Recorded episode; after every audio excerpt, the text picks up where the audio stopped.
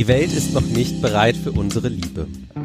Hallo und herzlich willkommen zu Folge 12 von Kulturindustrie, dem Podcast, in dem vier Menschen miteinander über Pop und andere Kultur sprechen. Mein Name ist Alex Matzkeit und mit mir in der streng geheimen unterirdischen Militärbasis forschen Lukas Bawenschik. Hallo. Michaela Satori. Hallo. Und Sascha Brittner. Salü. Unsere Themen. The Shape of Water. Guillermo del Toros Film über Liebe zwischen einer Frau und einem Fischwesen. Bingo Love, T. Franklin und Jen St. Onges Comic über Liebe, die die Jahrzehnte überdauert und Little Dark Age, das neue Album der Band MGMT. The Shape of Water ist der neue Film von Autor und Regisseur Guillermo del Toro. Er erzählt die Geschichte von Sally Hawkins Eliza, einer Putzfrau in einer militärischen Forschungseinrichtung im Baltimore der 60er Jahre einem amphibischen Mann, der in dieser Einrichtung gefangen gehalten wird, und der ungewöhnlichen Liebe, die sich zwischen den beiden entwickelt. Gegenspieler ist Michael Shannon als Sicherheitschef Strickland. Lukas, kein anderer Film hat so viele Oscar-Nominierungen, nämlich 13 bekommen dieses Jahr. Warum? Ich nehme an, es hat damit zu tun, dass zum einen Guillermo del Toro einfach eine sehr sympathische und sehr präsente Persönlichkeit ist und sein Film, glaube ich, vieles von dem bedient, was die Academy mag. Normalerweise würde man jetzt sagen, okay, die Liebe zwischen Fischmenschen und normalen Menschen, ich weiß nicht, ob das jetzt die richtige Kategorie ist, das ist jetzt nicht das klassische Thema, aber es ist ja ein recht klassisch erzählter Film und er bedient auch viele andere Sachen, zum Beispiel diese typische Bauchpinselei, immer wieder wird auf die Vergangenheit des Kinos verwiesen, immer wieder ist da so eine große Präsenz von der Vergangenheit Hollywoods und Vergangenheit ist, glaube ich, allgemein gutes Thema. Man liebt ja oft bei so Preisverleihungen, bei allem, was irgendwie offiziell und Institution ist, eine Vergangenheit mit politischen und gesellschaftlichen Konflikten, die überwunden sind, die man jetzt noch mal als Schaukampf austragen kann, um so politische Punkte und äh, politische ja Progressivität in der Gegenwart zu beweisen. Und das war für mich dieses Filmmärchen durch und durch. Ich habe mir gedacht, wieso erzählt man überhaupt noch ein Märchen, ein, ein Genre, eine Kategorie, die die Welt so klar in Gut und Böse teilt? wenn man die frühen 60er Jahre sowieso betrachtet wie ein Märchen. Das schien mir dann redundant und ich glaube, früher oder später sollte ich hier auch dazu kurz kommen, wie ich diesen Film tatsächlich fand. Er hat mir nicht besonders gefallen. Ich fand ihn in Ordnung, ich fand ihn unterhaltsam gemacht, es ist ein recht klassisch erzählter Film, aber gerade diese ewigen Reminiszenzen fand ich eher anbiedernd und auch diese ganze Ästhetik, der Stil hat mich wenig angesprochen. Also es ist ja recht deutlich erkennbar irgendwie auch Pastiche. Man soll da bestimmt bestimmte Elemente so der 50er Jahre, der 40er Jahre Classical Hollywood Monstergeschichten drin wiedererkennen. Das äh, gelingt für mich nur in Teilen und gerade die Optik fand ich sehr unangenehm, weil es ist ein unglaublich dunkler Film, ein visuell selten ansprechender Film und diese ewige Versuche, etwas besonders Erhabenes, Erhebendes zu schaffen, die wirkten für mich zu bemüht. Ich persönlich war nie gänzlich mitgerissen, aber ich denke, das geht den meisten anders. Michaela, dir zum Beispiel? Mir geht's tatsächlich komplett gegenteilig anders. Ich fand den Film sehr gut. Ich äh, dachte zuerst, als ich die Prämisse des Films gelesen habe, dass es vielleicht eine westliche Adaption des sehr beliebten Sowjetfilms Chelaviek Amphibia ist, äh, also Amphibian Man. Das ist auch so eine Art äh, romantische Romeo und Julia Liebesstory mit einem Meermann und einer Menschenfrau. Leider nicht, weil es ist ein sehr amüsanter Film. Ich fand den Film sehr schön, also The Shape of Water. Und fand auch all das, was äh, Lukas nicht so gut gefiel, eigentlich gut. Mhm. Und Sascha? Ich bin wieder bei Lukas. Äh, tut mir leid. Ich bin aber auch ganz erschrocken, wie wenig ich jetzt eigentlich hinzuzufügen habe. Lukas hat für mich noch mal einiges aufgearbeitet, was mir unklar war, was mich wirklich gestört hat, aber was mich wirklich tatsächlich am meisten gestört ist, dass ich so wenig zu sagen habe zu diesem Film. Ich finde Del Toro als Regisseur, als Person oder sagen wir so, als Person interessanter als als Regisseur, weil ich habe jetzt nicht alles von ihm gesehen, aber schon so die Sachen, die man gesehen haben sollte. Und ich finde es immer interessanter, ihm zuzuhören, wie er über die Filme redet, als die Filme zu schauen. Hm. Und so wäre es jetzt wahrscheinlich auch genau bei diesem Film. Aber ich habe noch nichts gesehen oder gehört, was er zum Film gesagt hat. Und so alleinstehend Natürlich, das Creature Design ist makellos und sucht seinesgleichen. Und die Geschichte ist ansonsten ganz schön erzählt. Der Soundtrack ist sehr verspielt und romantisch und einfach schön anzuhören nochmal im Nachhinein. Und das war's dann auch schon. Ich fand dieses Genre-Hopping zwischen romantischem, dunklem Märchen und, und dann diesem Spy-Aspekt der, der 60er Jahre und, und Russland noch irgendwie mit dabei. Das fand ich alles zu viel. Ich fand, im Prinzip ist der Film harmlos. Es hat mich jetzt nicht gestört, ihn zu sehen. Ich bin aber trotzdem überrascht, dass er so viele Auszeichnungen bereits erhalten hat und dass Del Toro wahrscheinlich auch den Oscar gewinnen wird. Ähm, der Film ist sicherlich nicht schlecht, aber dass er jetzt dafür geehrt wird von allen Seiten, das finde ich schon überraschend. Also ich glaube, ich bin da so grob bei euch eigentlich. Ich fand ihn auch schön. Es hat mich nichts daran gestört. Ich fand gerade das Ende sehr schön und der Film versucht ja auch so ein bisschen so was Allgemeines zu erzählen, darüber Menschen so anzunehmen, wie sie sind, ja, mit ganz, mitsamt ihren Sonderbarkeiten. Und ich finde, das gelingt ihm auch ganz gut und eine Sache, die ich auch sehr positiv finde, Michaela, du hast gerade diesen anderen, diesen sowjetischen Film erwähnt, den ich nicht kenne, aber ich vermute mal ein bisschen, dass es da äh, auch so ist, dass wahrscheinlich die amorösen Impulse vom, vom Mann ausgehen und ähm, du kannst mich gerne korrigieren natürlich, aber bei The Shape of Water fand ich es sehr schön, dass es eindeutig Eliza ist, äh, die sich verliebt und von der sozusagen auch die Annäherungsversuche ausgehen. Das fand ich irgendwie mal eine, eine gelungene Umdrehung dieses typischen Monster verliebt sich in weiße Frau Motivs. Und das Ganze ist dann irgendwie so sehr stimmungsvoll, aber ich finde auch, dass es es hat mich irgendwie berührt und ich hatte eine schöne Zeit im Kino, aber ich fand es keinen außergewöhnlichen Film. Ähm, verglichen zum Beispiel mit Pans äh, Labyrinth, den ich, glaube ich, nach wie vor von Del Toro den besten Film finde, ohne auch alle seine Filme gesehen zu haben wo man ja viel mehr so das Gefühl hat, da wird wirklich was verarbeitet, also wirklich so alltäglicher Horror aus einer bestimmten Zeit wird da verarbeitet auf eine fantastische Art.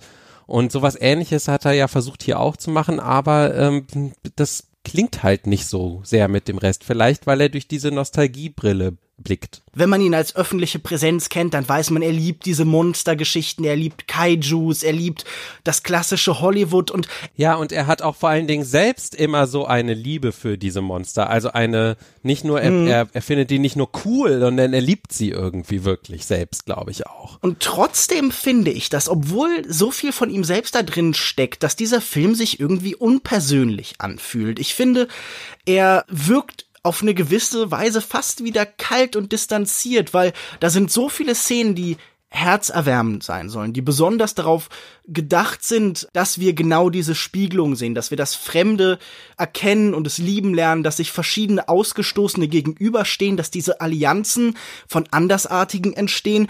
Und das sollte mir alles so sympathisch sein und das sollte mich alles berühren und bewegen, aber irgendwie ist was vielleicht in der Form, in der Ästhetik, an manchen Stellen ist es mir schlicht und ergreifend zu kitschig und das liegt sicher auch daran, dass es halt dieses seltsame Nebeneinander ist. Also, dass diese Kontraste, die vielleicht in so einer Geschichte wie Pans Labyrinth besser funktionieren, hier nicht so ganz gelingen wollen. Also, ich denke zum Beispiel an diese Gewaltspitzen, die zum Beispiel sowohl in Pans Labyrinth als auch hier eben so ein bisschen Löcher reißen sollen in diese Fantasiewelten.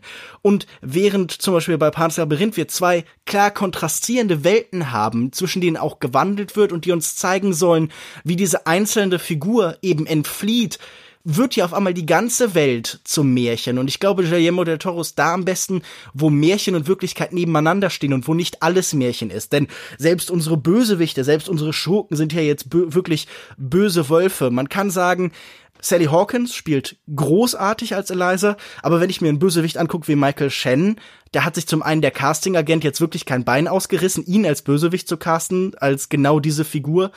Und er spielt auch genau, wie man es erwarten würde. Und ich finde, viel von diesen Bösewichten, das ist Staffage, das sind Pappfiguren und die haben mich eher gelangweilt.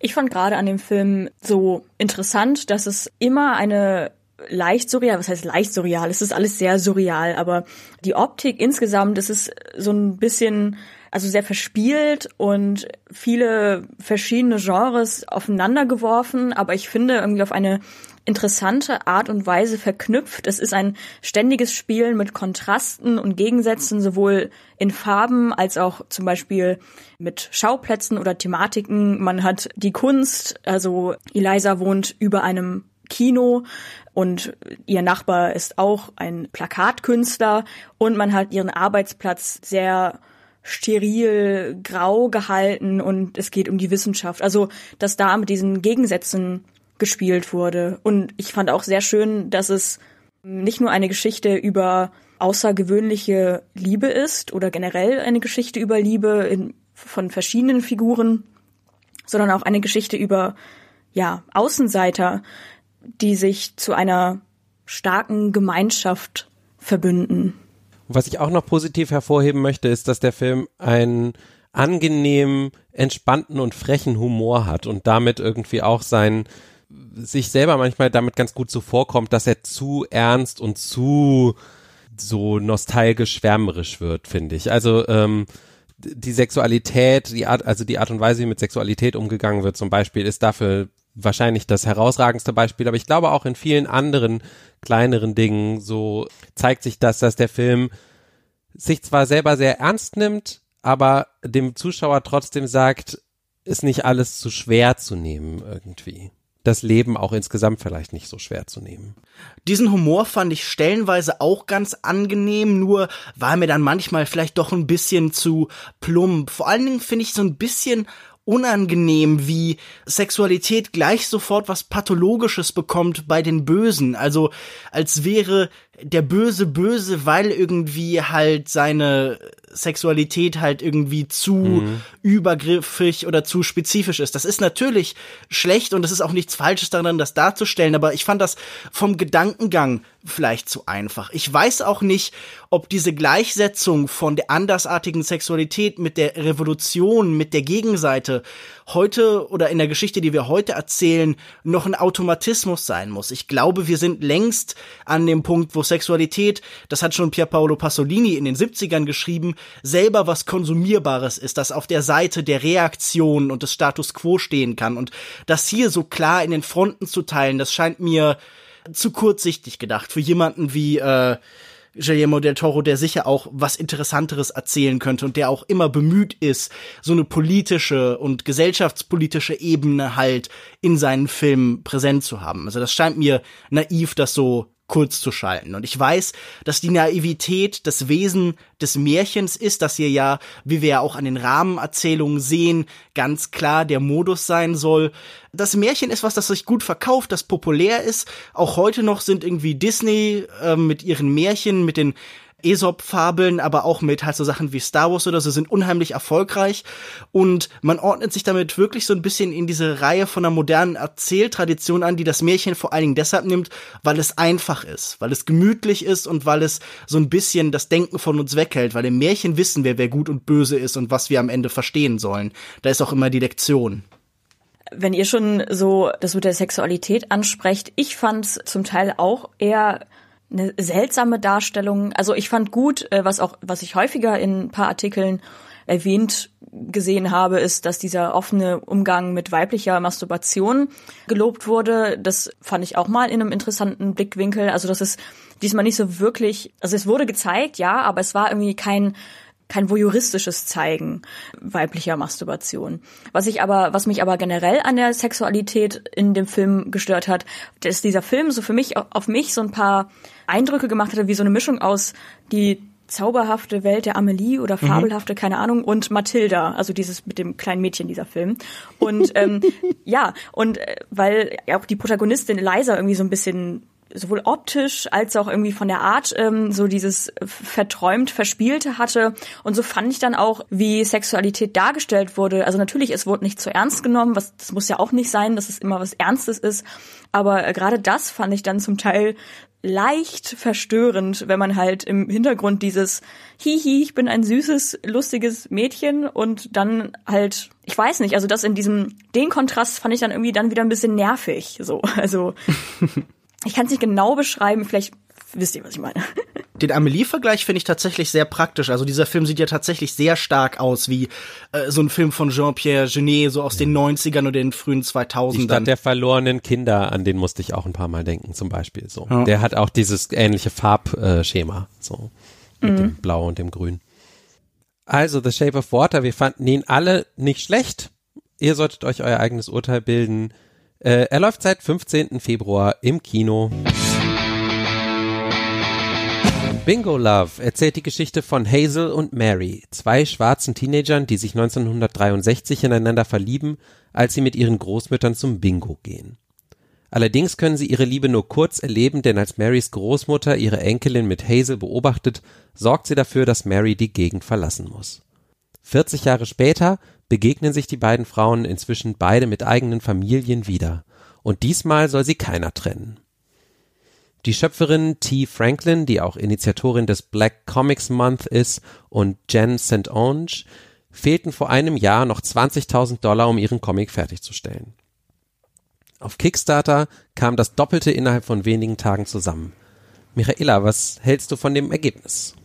Ich bin sehr begeistert von diesem Comic. Ich war schon Fan von der Künstlerin Joy San, die die Koloration, also die Farben für den Comic gemacht hat, weswegen ich glaube ich auch darauf gestoßen war und ja, fand es war ein sehr süßer und liebenswürdiger Comic irgendwie. Also natürlich hat es auch seine tragischen Elemente gehabt, aber ja, ich fand es war eine schöne Repräsentation von nicht übersexualisierter lesbischer Liebe und ja, ein Nischencomic, der, also dem ich es sehr gönne, dass er eben in seiner Nische dann so erfolgreich geworden ist und auch drüber hinaus. Also der blieb ja nicht nur in seiner Nische, sondern hat dann sehr schnell sehr viel Aufmerksamkeit bekommen. Sascha? Ich habe letztes Mal einen, einen generischen und einen pulpy wannabe Blockbuster Comic lesen lassen, weshalb ich jetzt im Glashaus sitze, aber ich werfe den Stein trotzdem und sage, dass Bingo Love ein ziemlich langweiliger, typischer und tatsächlich, ja, unwichtiger Schulterklopfer für Social Justice Warriors ist, der jegliche Tiefe vermisst.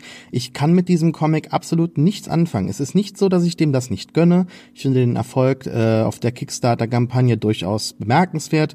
Ich freue mich für die Repräsent Repräsentation, aber ansonsten habe ich mich wirklich durch diesen Comic geblättert und gefragt, warum ich das jetzt lesen muss. Es ist nicht so, dass Comics Repräsentation vermissen lassen. Es gibt bereits seit 1979 einen Marvel-Comic-Helden, der schwul war, nicht offen immer angedeutet, aber Anfang der 90er Jahre durfte er es offen sagen. Und auch die Geschichte dieser zwei alten Omas, die sich jetzt noch einmal verlieben und das dann ausleben dürfen im späten Alter irgendwie so, da, da gab es vor einem Jahr mit mit der Black Mirror Episode San Junipero auch etwas, das irgendwie mehr Tiefe hatte.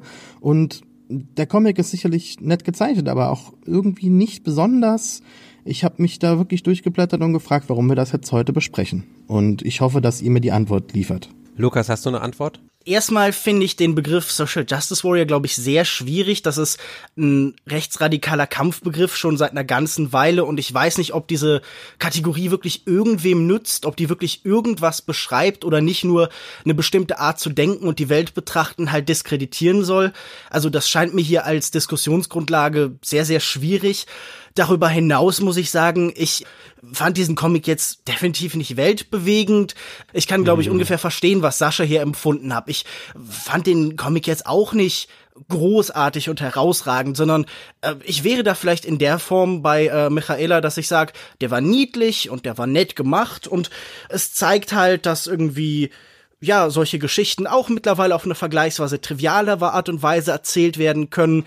Ich mochte Teile des Artstyles, zum Beispiel wie deutlich das Altern in diesen Comic-Körpern festgeschrieben werden. Also wir haben es ja bei, bei Comics oft mit einer sehr klaren Abstraktion zu tun und hier werden die Zeichen der Zeit, die Veränderung wirklich sehr klar in diese Körper getragen und irgendwie wie sich diese Menschen über die Zeit verändern. Allein das fand ich schon recht sehenswert und mehrere von diesen, man würde im Film wahrscheinlich Montagen einsetzen. Hier sind es so Splash Pages, ganz viele Ereignisse passieren so gleichzeitig und man sieht, wie bestimmte Zeitabschnitte verstreichen. Das fand ich auch gut gemacht und irgendwie ganz nett erzählt. Aber ich muss auch sagen, für mich war die Geschichte so ein bisschen seicht vielleicht. Also auch hier waren die Feindbilder wieder recht einfach und in der Hinsicht ähneln sich vielleicht Shape of Water und Bingo Love, dass man vielleicht die Bösen dann auch noch mal ein bisschen böser macht und die Guten noch mal ein bisschen unschuldiger und harmloser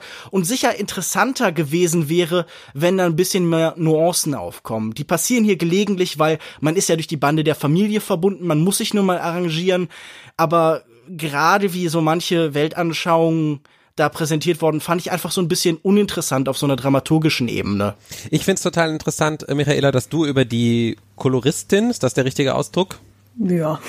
Auf den Comic gestoßen bist, weil die Farben sind mit Sicherheit mit, gehören mit zum Besten, finde ich, an dem Comic. Also das ist äh, wirklich eine Farbwelt, in der ich mich auch beim Lesen sehr wohl gefühlt habe, fand ich sehr schön ähm, und auch die anderen Sachen, die Lukas gerade gesagt hat zum Thema Zeichnung, kann ich voll unterschreiben. Ich fand ihn halt ich glaube auch tatsächlich, dass die Geschichte wahrscheinlich total realistisch ist sogar, also oder sein könnte, ja, dass es so eine Geschichte genauso geben könnte aber ich habe mir dann halt gefragt, warum ist es dann eine Geschichte, die, die sozusagen, wo man dann einen Comic draus macht? Will man dann nicht vielleicht doch mehr dramaturgische irgendwie Bogen und und Täler haben, ähm, Dinge, die dann, dass man denkt, ah, es klappt fast vielleicht doch nicht und dann klappt es doch irgendwie so in die Richtung.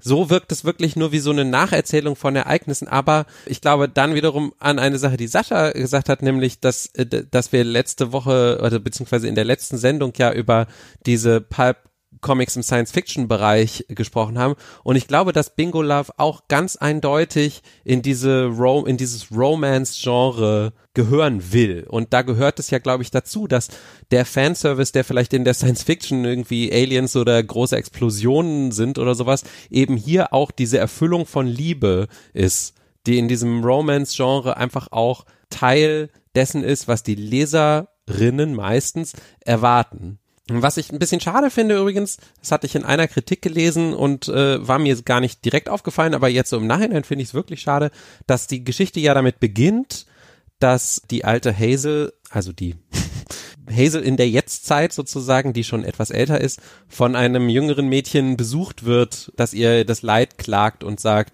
meine Liebe wird irgendwie nicht erlaubt. Und dann erzählt sie ihr die Geschichte, aber diese Klammer wird am Schluss nie geschlossen. Das habe ich auch nicht verstanden. Das hat mich total irritiert, dass wir auf dieser ganz süßlichen Note enden, dass da auch so ein bisschen so, ja, äh, was religiös Übernatürliches evoziert wird, aber dass eben diese Rückbezüge zur Welt und diese Einordnung dann gar nicht mehr stattfindet. Also das Ende hat mich nicht so besonders überzeugt. Also wofür dann überhaupt diese Rahmenhandlung? Natürlich kann man das so sehen, dass die Romantik oder dieses so als Liebescomic das relativ trivial ist und vielleicht auch nicht äh, jetzt ein krasser Spannungsbogen drin ist. Und ich finde aber das gerade gut, weil wie Alex schon meinte, ist er ja auch diese also es wirkt sehr realistisch und ich finde es nicht schlimm, wenn der Comic keinen Anspruch daran hat, eine äh, fantasierte, krasse Liebesgeschichte aus dem Ärmel zu zaubern. Das ist einfach eine, ähm, eine realistische, aber eher nischigere und unterrepräsentierte Liebe ist, die gezeigt wird. Und ja, ich fand das sehr erfrischend zu lesen. Und es ist ja auch, glaube ich, nicht mal ein, nur ein Comic, sondern sogar, sieht sich sogar selber als Graphic Novel.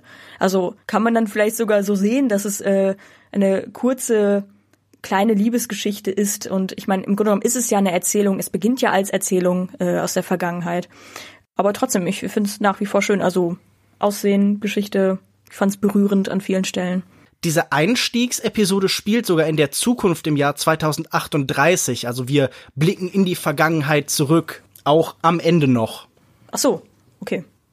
Also ich finde schon allerhand, dass du direkt meinen Wortbeitrag so in diese eine Szene rückst. Wenn es äh, doch gleich mehrere hunderttausende, wenn nicht sogar Millionen Leute gibt, die das freiwillig Social Justice Warriors, SJW, sich in die Twitter-Bio schreiben und das stolz vertreten und das äh, mich dann direkt so in diese äh, Ich Ecke wollte dich drücken, nicht in die Rück schon, Nee, nee, nee, das hast du aber schon gemacht. Also, nein, nein, nein, das war auch schwierig. nicht das Ziel. Ich wollte den Begriff in diese Richtung rücken. Ja gut, natürlich wird der Begriff von Rechten, der Alt-Right allen voran auf Twitter oftmals als Schimpfwort gebraucht, aber ich finde schon, dass auch das, was du äh, zu äh, Shape of Water gesagt hast, hier vollkommen zutrifft. Das halt noch einmal rückblickend gegen einfachste Kampfbilder äh, ein Kampf nacherzählt wird, der bereits gewonnen ist, nur um sich noch einmal auf die Schulter zu klopfen. Und das finde ich halt jetzt noch mal als Auseinandersetzung nicht interessant und so unterrepräsentiert finde ich das auch gar nicht. Äh, die Unterscheidung zwischen Comic und Graphic Novel ist ja auch nur eine Erfindung von äh, Marketingleuten. Deshalb habe ich eben kurz gedacht, ich weiß nicht, ob man das in der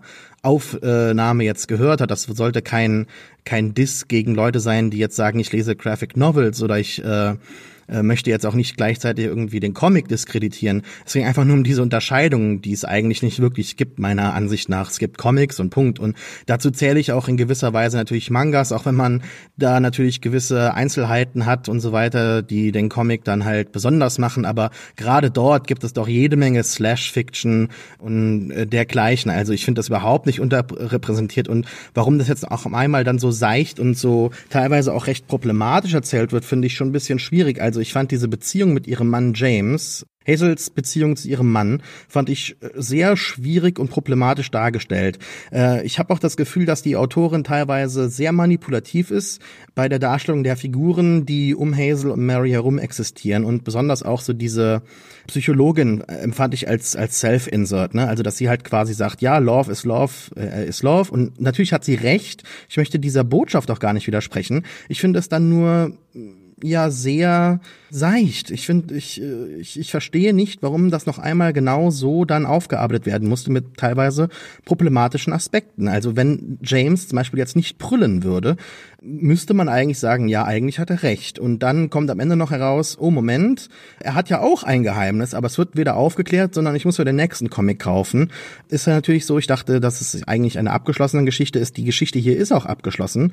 Was genau da jetzt passiert, wissen wir noch nicht. Deshalb kann ich noch keine Bewertung abgeben. Das ist auch vollkommen in Ordnung. Wir haben letzte Woche einen Comic äh, übersprochen, bei dem auch noch nichts klar ist in der Zukunft. Aber ich fand da jetzt die Figuren ja auch äh, am Ende dann ein gemeinsames Ende finden. Also, dass dieser Handlungsstrang so unabgeschlossen bleibt, fand ich sehr frustrierend und dass auch die Figuren drumherum, die großen Frust äh, erleben, einfach so abgetan werden, so ja, die werden schon damit klarkommen und natürlich es, es geht ja nicht darum, dass ich jetzt argumentieren möchte, dass sie nicht damit klarkommen müssen oder sollen oder ich finde es schwierig, dass es so einfach dargestellt ist, so rum, dass dann der Fokus der Geschichte immer nur auf diesen beiden Liebenden bleibt und da möchte der Comic, glaube ich, wie Alex gesagt hat, sehr, sehr romantisch sein, ohne einmal dann vielleicht zu fragen, wie oder welche Konsequenzen diese Romanze dann für das ganze Gefüge hat, das ja doch schon sehr komplex dargestellt wird, zumindest im Verlauf der Geschichte. Äh, also an den Personen, die auftreten. Komplex dargestellt ist es dann tatsächlich nicht.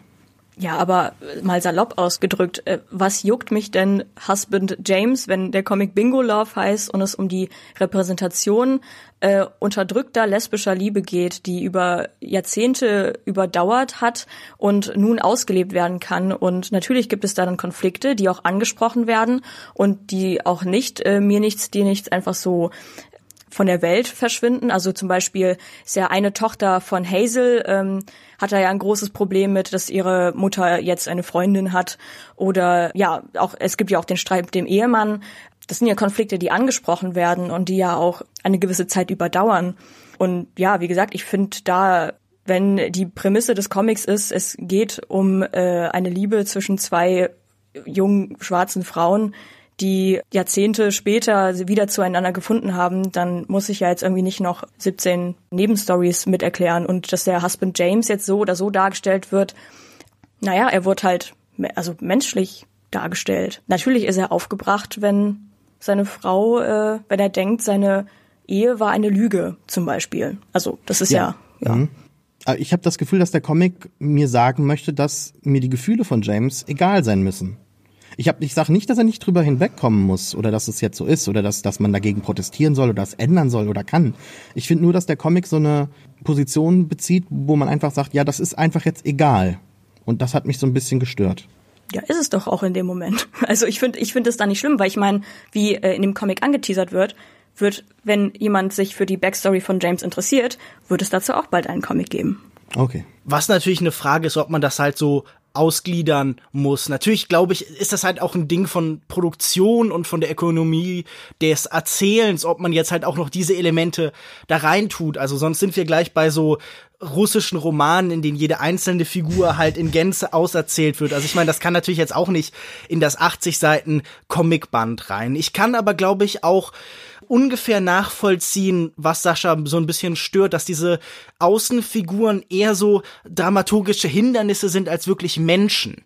Man hat sich manchmal das gewünscht, dass da noch so ein bisschen Details eingefügt werden. Und ich glaube, es nützt immer, wenn die Randfiguren, auch der letzte Bösewicht noch irgendwie nachvollziehbar und greifbar ist und weniger einfach ein Monstrum als jemand, der halt eine andere Position vertritt, aber den man auch irgendwie nachvollziehen kann. Und ich finde es, ja, es ist legitim zu sagen, ich hätte mir gewünscht, dass denen noch so ein bisschen mehr Aufmerksamkeit geschenkt wird. Ich glaube, hier ist das Ziel so ein bisschen, die Perspektive der Hauptfiguren einzunehmen und die Welt auch gefiltert so ein bisschen durch ihre Augen zu sehen.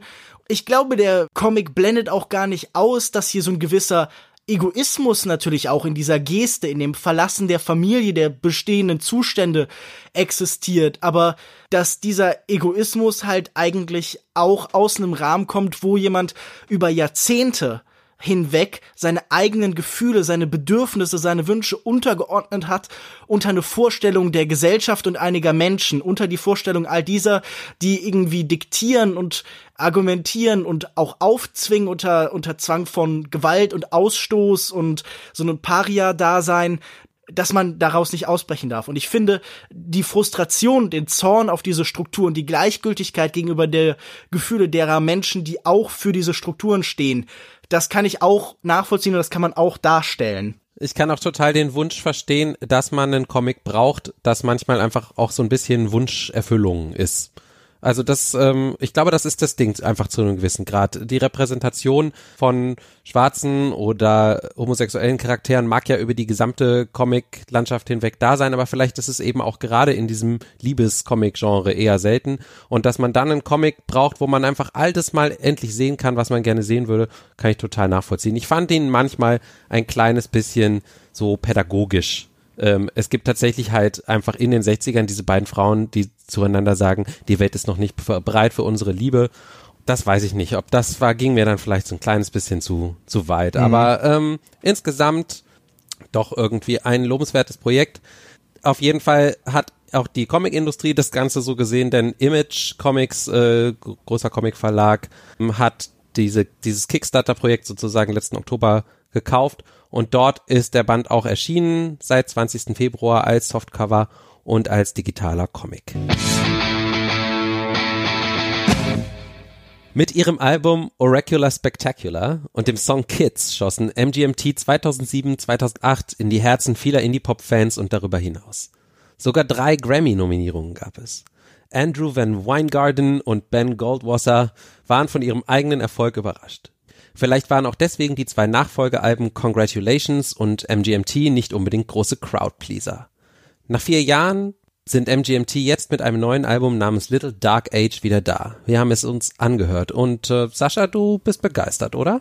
Ja, ich bin ein enormer Fan dieses Albums. Ich bin kein enormer Fan von MGMT, aber ich habe die Band natürlich genau wie viele andere Leute damals auch durch Kids kennengelernt und Time to Pretend, Electric Feel. Das sind Songs, mit denen verbinde ich schon so ein gewisses Gefühl der 2000er.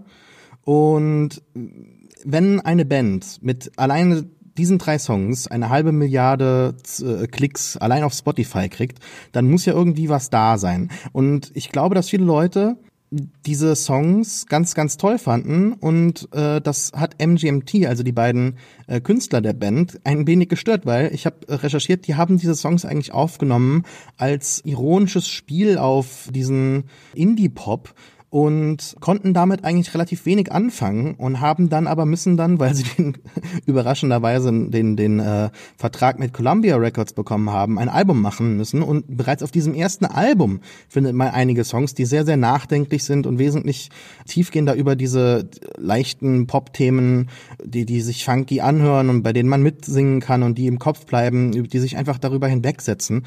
Zum Beispiel The Youth ist so ein Song, der bei mir immer schon gelaufen ist seit zehn Jahren. Und ich habe dann auch tatsächlich im Nachfolgealbum Congratulations ganz, ganz wenig gefunden, was mich angesprochen hat. Und da habe ich wirklich gemerkt, die Band möchte experimentieren und das Album ist ja auch schon so betitelt, so Congratulations. Ja, herzlichen Glückwunsch für diesen Erfolg. Und damit kann die Band eigentlich relativ wenig anfangen, weil sie sich mit diesem Sound nicht anfreunden kann. Und das Ganze hat jetzt zehn Jahre gedauert und MGMT ist zurück mit Little Dark Age. Und das ist Gott sei Dank eine Mischung nach äh, zwei Fehlgriffen meiner Ansicht nach eine Mischung aus diesem experimentellen Sound, den die beiden schon mögen, und äh, catchy Songs, die irgendwie da bleiben im, im Kopf. Ja, es ist äh, so, so dunkler Gothic, Indie, Synthie Pop. Das sind äh, Lieder mit mit catchigen Hooks und Lines, die wirklich so auch im Gedächtnis bleiben, die man auch mitsingen kann. Gerade Little Dark Age, also der Titeltrack ist ist unglaublich gut. Äh, Lied, ein, ein ein wirklich tolles Lied über Depressionen. When You Die ist ein wirklich interessantes, äh, eine interessante Komposition aus einem total poppigen Song, der äh, eine ganz unterhaltende Musik hat und, und Lyrics hat, die quasi äh, so mitkrölen sind, wenn man, das ist so eine Hymne für Leute, die andere Leute hassen und einfach so sagen, ja, fick dich, ja. Und ähm, das Album hat so die erste Hälfte wirklich an Songs, äh, auch Me and Michael oder TSLAMP, das steht nochmal für Time Spent Looking at My Phone, wirklich Songs, die ganz tolle Lyrics haben. Und gegen Ende wird es ein bisschen verschwommener, die Songs werden wieder ein bisschen ruhiger, äh, balladenlastiger und äh, die Lyrics bleiben nicht mehr so im Gedächtnis, aber ich bin wirklich überzeugt und begeistert. Ich habe das Ganze eben auch noch in meinem Auto gehört. Ich habe dafür kostbares Datenvolumen verbraucht.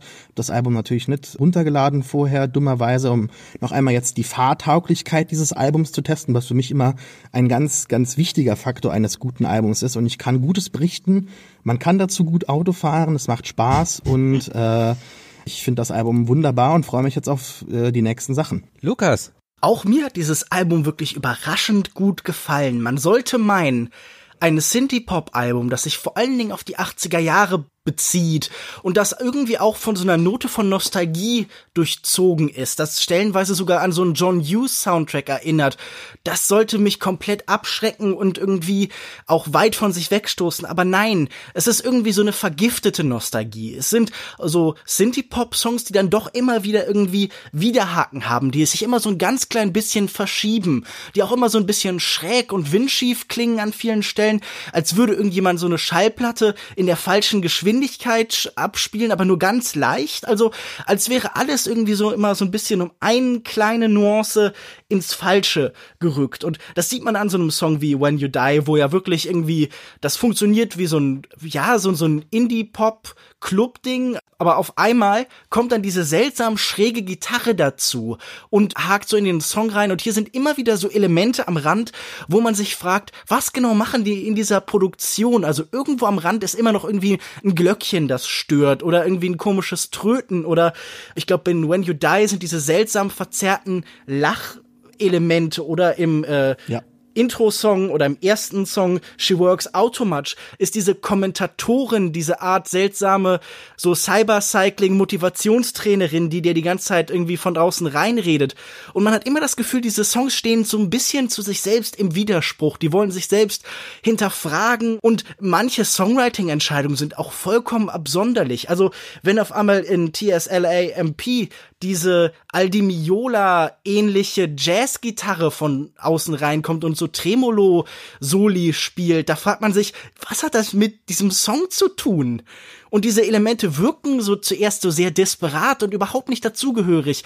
Aber wenn man sich so ein paar Mal das Ganze angehört hat, dann fühlt sich das doch irgendwie stimmig an. Also so wie man sich an, keine Ahnung, wenn man Gemälde anguckt, wo irgendwie einfach was falsch gemacht ist, wo man irgendwie dann doch das Gefühl hat, man schafft hier sich die eigenen Muster, die so ein bisschen abseits sind. Und insgesamt mochte ich dieses Album wirklich sehr gern. Die erste Hälfte ist, wie Sascha schon richtig gesagt hat, stärker als die zweite, aber auch da sind viele interessante und toll gemachte Songs. Also ich hatte wirklich wirklich Spaß mit dem Album. Michaela, auch stimmig für dich? Uff, Leute. Ey, für mich einfach komplette Indie-Spießermusik, die Sophie Marie und Justus Malte beim Brunchen sonntags hören können. Ähm, komplett, also für mich ist es einfach Schlager für Studenten. Es ist Musik, die auf eine Schallplatte gepresst wurde, des Retrophils wegen, aber diese Schallplatte hat keine Rillen. Ist nicht spielbar. Es ist, nee, ich fand's nicht gut. Gar nicht. Überhaupt nicht. Ich bin leider auch so ein bisschen auf deiner Seite, aber ich glaube aus ganz anderen Gründen, weil musikalisch habe ich nichts gegen Indie-Pop, so ist das. Aber ich finde, dass es so ein, dass die so ein 80er-Jahre-Feeling haben, was man sonst so in Post-Punk und New Wave haben und da gibt's irgendwie so eine Art von Musik, da gibt es einfach, ich kann es nicht mal wirklich beschreiben, woran es liegt. Ich glaube, dass es irgendwas mit Harmoniewahl oder so zu tun hat, aber das geht einfach nicht an mich. Das fängt mit den Bands an, die es zu der Zeit gab und die von Musikjournalisten, die zehn Jahre älter sind als ich, seit Jahrzehnten in den Himmel gefeiert werden, wie äh, irgendwie The Smiths oder Joy Division oder so. Und da zieht sich so eine Tradition irgendwie durch von den 80ern bis heute und MGMT gehören eben auch dazu.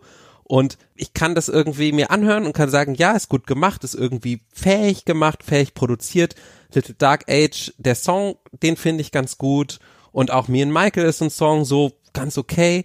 Aber ich fand schon Kids, also zum Beispiel in Kids kann ich es, glaube ich, einigermaßen erklären. Da ist es so, diese Hauptsongzeile ist ja dieses Take only what you need from me. Und bei Need würden wahrscheinlich 90 Prozent aller Musiker einfach mit der Harmonie mitgehen, ja, damit es irgendwie angenehm klingt und sie machen es halt nicht und bleiben auf diesem komischen Drohnenton hängen und das sind einfach so die Sachen, das geht für mich nicht. Ich finde das nicht schlechte Musik deswegen oder so, es geht einfach nur überhaupt nicht an mein Herz und dass der Tiefpunkt auf diesem Album ist dieser Days That Got Away, der wirklich ja nur noch total assonant klingt irgendwie in meinen Ohren. Und deswegen kann ich damit leider nichts anfangen. Ich brauche da irgendwie Sachen, die entweder noch pathetischer sind oder noch mehr nach vorne gehen. Ähm, da zeigt sich mein übliches, meine übliche Vorliebe für Sentiment, vor allen Dingen in der Musik. Aber ähm, mir ist das irgendwie so zu verkopft und das von jemandem, der Prog mag. Ich weiß, das ist total bescheuert, das so zu sagen, weil, weil Prog Rock auch total verkopft ist, aber auf so eine andere Art irgendwie. Was mich noch interessieren würde, wir hatten diese Diskussion ja im Vorfeld schon so ein bisschen, aber ich verstehe wirklich deinen Bezug zu äh, so Sachen wie The Smith oder Joy Division, die ich übrigens beide sehr gern mag, überhaupt hm. nicht. Also das ist ja wirklich Musik, die eigentlich kaum Überschneidungen hat. Wo, wo siehst du die Schnittmenge? Das erschließt sich mir nicht. Ja, ich weiß nicht. Ich müsste es wahrscheinlich mal mit einem Musikwissenschaftler irgendwie auskaspern oder sowas. Aber ich mhm. glaube, es geht um die Art und Weise, wie die Stimme gemischt ist. Ich glaube, es geht um die Art und Weise, wie die Synthes eingesetzt werden. Und ich glaube eben, es geht vor allen Dingen um Harmoniebeziehungen zwischen Tönen. Ich glaube wirklich, Pandora, als das gestartet ist, dieser Streamingdienst, den man ja inzwischen in Europa nicht mehr nutzen kann, da hatten die so eine Sache, dass sie ja irgendwie so versucht haben, deine musikalische DNA zu identifizieren. Also nicht so sehr auf Genres und äh, oder so wie Spotify es jetzt heute macht, dass sie einfach identifizieren, was mögen andere Leute, die das ansonsten das gleiche mögen wie du, sondern die wirklich gesagt haben, wir finden raus, was an Musik dir gefällt. Und das können dann so sein, so Sachen wie wie stark soll die Synkopierung sein, soll die Tonalität eher äh, Dur oder Moll sein oder so? Und ich glaube, es gibt irgendwo in diesem Bereich etwas, was bei mir einfach mich berührt und andere Sachen, die mich nicht berühren. Und ich ziehe da so eine Linie von den 80ern, weil das da bei mir irgendwie anfängt. Alles, was so vor dem Punk ist, da finde ich eigentlich fast immer was. Und dann danach fängt das irgendwie an, so auseinanderzudriften auf so eine Art und Weise, die die mir einfach nicht gefällt. Ich kann dir nicht genau sagen. Ist das warum. so ein Bedürfnis nach Ordnung und Klarheit und Struktur vielleicht? Also das wenn irgendwas Prog-Rock definiert ja dann, dass es erst chaotisch wirkt, aber unglaublich mathematisch und hm. halt logisch aufgebaut sind. Und hier Musik ist die halt ganz bewusst versucht, also gerade auch so ein Genre wie Punk oder so ist ja definiert über eine gewisse Unfähigkeit, also äh, die, die, der Versuch, so ein Können und eine Fingerfertigkeit auszugleichen durch eine Emotion und eine Rauheit und eine Unmittelbarkeit. Ist es vielleicht das, was dich stört, dass diese Musik so unaufgeräumt ist und so, so schwer sein. greifbar? Aber wie kommt Könnte das zusammen sein. mit äh, dieser Idee, dass das irgendwie für Michaela Spießermusik ist? Es ist ja trotzdem platt. Es ist einfach alles platt. Die Stimmen sind platt. Die alles ist platt. Du wünschst dir Kontrast. Ja, das, das ändert ja nichts daran, dass es manchmal vielleicht atonal platt ist. Und ich habe auch nichts gegen Atonalität. Das finde ich manchmal sogar sehr interessant. Zum Beispiel frühe Kate Nash Sachen oder meinetwegen auch so ein bisschen Florence and the Machine. Das war ja äh, nicht immer so polish oder Kate Nash ist ja mhm. sehr punkig unterwegs, aber das war ja auch manchmal äh, wirklich extrem atonal. Aber ähm, trotzdem hatte das irgendwie noch Tiefe, also Hm. tonale Tiefe. Also mich stört auch nicht Unordnung. Es ist wirklich einfach dieses, diese Musik, die so 80s progressiv experimentell wirken möchte. Aber es ist, für, also ich kaufe ihnen das nicht ab. So, bei mir kommt es nicht an. So. Ja, aber ich meine, das ist ja auch eine Band, die sich gerade wegbewegt hat von den experimentelleren Sachen, die zwei Alben sehr so mit Opulenz und so Überladung gearbeitet hat und jetzt relativ reduzierte Popsongs hat, wo noch so ein bisschen so die die Ränder davon sind. Und ich glaube, Sascha und mir scheint diese diese Hybridisierung gut zu gefallen und dir dann wohl eben nicht. Also haben dir denn, ich weiß nicht, ob du jetzt MGMT so viel gehört hast, die beiden Alben davor besser gefallen oder schlechter? Ich muss auch zugeben, ich bin generell kein großer MGMT-Fan. Aber ich meine, das ändert nichts daran, dass ich das aktuelle Album Nee, klar. also nicht sonderlich besser finde. Ja. Florence and the Machine ist übrigens für mich so Indie-Spießer-Musik. Ganz schlimm. Ja, ich finde mittlerweile auch. Ich finde, ich kann es auch nicht mehr so gut Ah, hören. okay. Aber so die äh, ersten Sachen fand ich sehr gut. Ja, dann ähm, hört selber rein ähm, und schaut, woran es liegt, dass es äh, dem einen gefällt, dem anderen nicht. Little Dark Age ist am 9. Februar bei Columbia Records erschienen. Und jetzt gibt es wieder von jedem von uns eine persönliche Empfehlung für die nächsten zwei Wochen. Michaela, fang an. Äh, ja, mein Filmtipp. Oh, ich habe schon verraten. Mein Tipp für diese Woche ist ein Film, nämlich Three Billboards Outside Ebbing, Missouri. Ja, eigentlich jedem, der so ein bisschen die äh, Filmverleihungs äh, Veranstaltungen verfolgt, wird wahrscheinlich schon von diesem Film gehört haben. Ist auch aktuell im Kino. Es geht also es fängt an als ein Film über äh, ein äh, totes Mädchen und den, ähm, ich sag mal, den Kriminalfall darum, der noch nicht gelöst wurde. Aber finde ich, geht weiter als ein Film über Menschen, menschliche Beziehungen, äh, menschliche Charaktere und Menschwerdung generell in einer Kleinstadt und zum Teil sehr berührend. Ich finde, es passt sehr in den momentanen Trend bei Filmen, äh, den ich äh, glaube zu beobachten, nämlich dass gerade sehr viele Filme erscheinen, die auch gut als Serien funktionieren und wiederum auch auch viele Serien erscheinen, die auch einfach gut besser als Filme funktionieren würden. Ich fand, das war ein unterhaltsamer Film, ähm, zum Teil sehr berührend und kann ich sehr empfehlen, läuft gerade im Kino. Äh, schaut es euch an, solange ihr noch könnt. Danke, Michaela. Sascha. So, pass mal auf, ja. Heute gibt's eine Nachricht, die das Saarland erschüttert hat.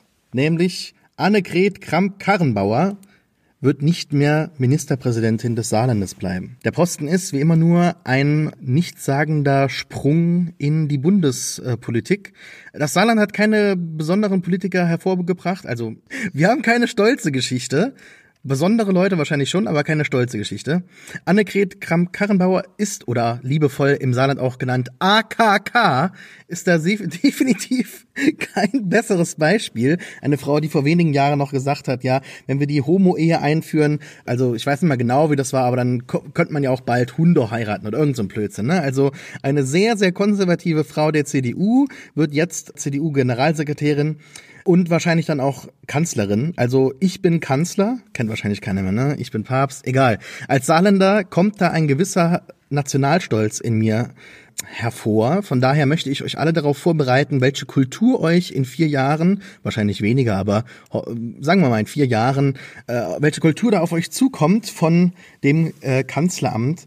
Schaut euch einmal an, das ist also mein Tipp jetzt, 50 Jor Saarland auf YouTube, also Jor mit zwei O, äh, in dem liebevoll einmal dargestellt wird, was das Saarland ausmacht. Kulturell natürlich ein total äh, interessanter Platz, äh, eigentlich auch so ein bisschen der Nabel Europas. Ich glaube, wenn das Saarland wie, also 50 Jahre Saarland, das Ding ist 2007 entstanden, weil 1957 das Saarland sich dann natürlich dazu entscheidet, nee, 56, aber 57 sind wir beigetreten. Wir haben uns entschieden, dann doch irgendwie Teil der Bundesrepublik zu werden. Das ist doch schon ganz cool, aber wenn das Saarland natürlich ein eigenständiger Staat geblieben wäre, dann glaube ich, dass wir schon so einige Organe der EU vielleicht hier hätten, also dass der Sitz hier wäre. Das fände ich gar nicht so äh, unwahrscheinlich. Ist aber leider nicht passiert, deshalb müssen wir jetzt eben einfach nehmen, was kommt. AKK wird Bundeskanzlerin. Freuen tue ich mich natürlich nicht darauf, aber ich möchte euch alle darauf vorbereiten. Äh, schaut dieses Video. Ich wünsche euch was. Mit uns in den Untergang. Vielen Dank, Sascha. Lukas. Ich dachte jetzt zuerst, Sascha empfiehlt das Saarland diese Woche. nein, nein, Moment, Moment. Also Spaß beiseite. Das ist natürlich kulturell schon ein äh, interessanter Punkt, wo dieser Salor-Lux-Raum, also Lothringen, also was äh, die, das, die Grenzregion von Frankreich und Luxemburg, das ist schon ein, ein Brennpunkt, wo tatsächlich äh, grenzüberschreitende Kultur gelebt und tatsächlich auch gefeiert wird. Also das ist schon äh, in den letzten Jahren, auch durch den Élysée-Vertrag, letzten Jahrzehnten sehr, sehr gut und interessant geworden und da gibt's schon einiges. Also man kann schon auf Sachen stolz sein im Saarland. Was heißt stolz? Stolz immer so, so, so ein ein dummes Wort, aber ähm, man kann hier glücklich leben, sagen wir mal so. Und äh, kulturell bedient werden. Ja, nun gut, äh, ich empfehle kein Bundesland, sondern ich empfehle einen Roman. Und zwar The Buddha in the Attic von 2011, in Deutschland 2012 unter dem Titel Wovon wir träumten erschienen. Und zwar ist das ein Roman von der amerikanischen Autorin Julie Otsuka die äh, japanische Eltern hat und die auch von der Erfahrung von japanischen Migranten in ihren Geschichten erzählt. In diesem zweiten Roman erzählt sie von einem einer Gruppe von Frauen, die in den Zwanzigern nach Amerika kommen, um dort zu heiraten. Und ganz besonders an diesem Roman ist die Perspektive, die sie einnimmt, denn sie erzählt in der ersten Person Plural. Sie erzählt in der Wir-Form. Das heißt, all diese Figuren, all diese Menschen, die in die USA kommen, treten als so eine Art sprechendes Kollektiv als ein Chor auf und erzählen dann von ihren persönlichen Erfahrungen, tausend verschiedene Menschen erleben tausend verschiedene Dinge, haben mehr Glück, haben weniger Glück, sie leiden oder sie leiden weniger, sie lernen die Sprache oder sie lernen sie nicht. Und dieses Mosaik von einzelnen Erlebnissen wird halt so als eine große Geschichte erzählt, mit dem besonderen Kniff, dass dann durch die amerikanische Geschichte gegangen wird und irgendwie kommen wir zu den Ergebnissen und den Ereignissen um Pearl Harbor und dann wird das Wir, das da vorher bestand, ein anderes Wir. Und dieses Ineinanderfließen von kollektiven Identitäten Identitäten. Das ist unglaublich spannend zu lesen. Und das ist so eine Perspektive, die man wahrscheinlich auch nur in dieser Kunstform des Romans aufnehmen kann. Denn wie würde das in einem Film aussehen? Ganz, ganz anders. Aber es ist eine sehr eindrückliche Erfahrung, die oft so ein bisschen gar nicht mehr sich wie ein Prosatext liest, sondern tatsächlich eher wie Lyrik, weil da auch so eine Wiederholung drin ist. Wenn zum Beispiel die erste Nacht all dieser japanischen Frauen in äh, den Vereinigten Staaten erzählt wird und dann ist, sind da ganz viele Ereignisse mit wir äh, schliefen auf trockenem Stroh, wir schliefen im Stall und diese Summe von menschlichen Erfahrungen, die einen Text ergeben. Das ist ganz eindrucksvoll zu lesen und das kann ich jedem nur empfehlen. Ich empfehle The Buddha in the Attic beziehungsweise Wovon wir träumten in Deutschland erschienen im Mare Verlag. Mare Verlag. Alles klar, vielen Dank.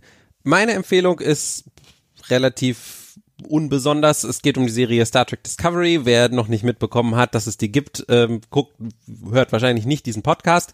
Ähm, ich hatte in der Folge, die wir aufgenommen hatten zu Binge-Watching schon mal erwähnt, dass äh, ich das sehr genossen habe, mal wieder bei so einer Serie Woche um Woche mitzufiebern. Und ich finde vor allen Dingen den kompletten Cast dieser Serie super allen voran. Äh, Sonequa Martin Green, die die Hauptdarstellerin ist, die wirklich ein Wahnsinns Charisma hat, finde ich.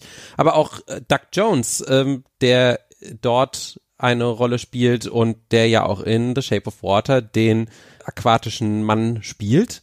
Man muss ganz ehrlich sagen, in der ersten Staffel, die es jetzt gab, gab es ein paar merkwürdige Drehbuchverrenkungen und das Finale war auch irgendwie sehr komisch und äh, viel zu kurz vor allem irgendwie. Es hätte, glaube ich, doppelt so lang sein sollen, um die Geschichte ordentlich zu Ende zu bringen. Aber ich glaube, die beiden Showrunner hatten auch so ein schweres Erbe anzutreten, weil sie, glaube ich, was weiterentwickeln mussten, was eigentlich gar nicht ihre ursprüngliche Idee war.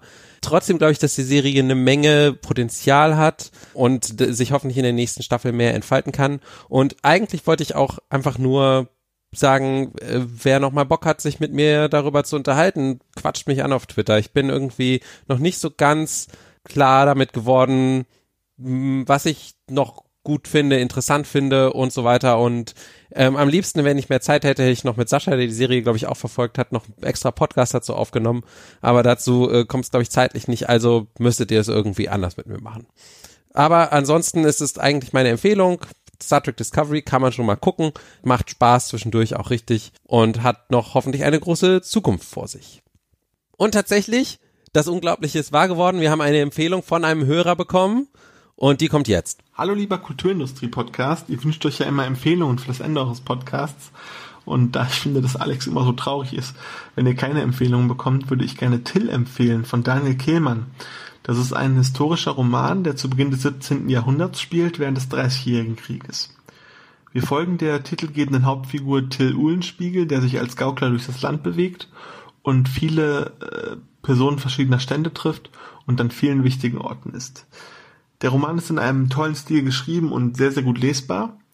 Und selbst wenn man sich nicht für die äh, Thematik des Dreißigjährigen Krieges interessiert, finde ich, sollte man trotzdem äh, dem Hörbuch mal eine Chance geben, da der Autor selbst äh, gesagt hat, dass er nie einen besonderen Anschluss zu dem Thema finden konnte und gerade deshalb hat er über den Dreißigjährigen Krieg geschrieben. Ja, das ist auf jeden Fall meine Empfehlung. Ich finde, ihr macht einen tollen Podcast und ich hoffe, ihr macht weiter so. Vielen, vielen Dank. Tschüss. Das war's für diese Woche. Vielen Dank an Lukas, Michaela und Sascha. Vielen Dank dir fürs Zuhören. Ihr findet unsere bisherigen Folgen unter kulturindustrie.de und überall, wo es Podcast gibt. Wenn ihr Zeit und Lust habt, hinterlasst uns doch eine Kurzbewertung oder Rezension auf iTunes, damit andere Menschen uns entdecken. Mr. CKP hat das letzte Woche gemacht. Vielen Dank dafür. Oder empfehlt uns einfach so weiter, wenn jemand eine Podcast-Empfehlung brauchen kann. Wir sind auf Twitter unter @kultindustrie. Außerdem findet ihr Lukas dort unter @kinomensch, Michaela unter @mihatori mit Y, Sascha unter @reeft R E E F T und mich unter @alexmatzkeit. Bis in zwei Wochen. Tschüss. Tschüss. Ciao. Ciao.